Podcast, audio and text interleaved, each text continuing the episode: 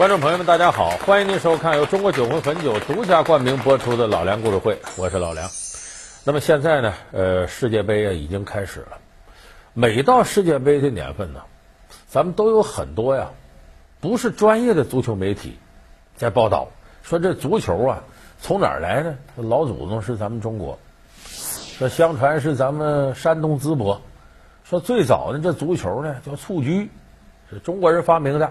你看宋代那个第一高手高俅，就靠踢球，最后都都呃当上了太尉。那么这个说法准不准呢？国际足联也承认说足球最早的起源在中国。那么说现代足球真正的发源地在哪儿呢？咱们很多球迷朋友张嘴就来，那得是英国呀！呃，英国是现代足球的发源地吗？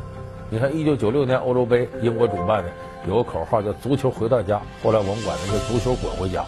那是现代足球的发源地，但是同样是现代足球的发源地和古代足球的发源地，这个英国和中国有类似的地方，就是这些年在这足球上都上了不少火，丢了不少人。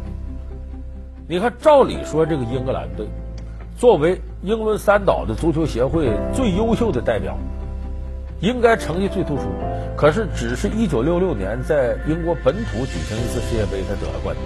之后相当长的时间销声匿迹，最好的成绩也不过九零年意大利世界杯，英格兰队拿了个前四名。很多时候混进八强都难，甚至都不能够进入世界杯最后的决赛阶段。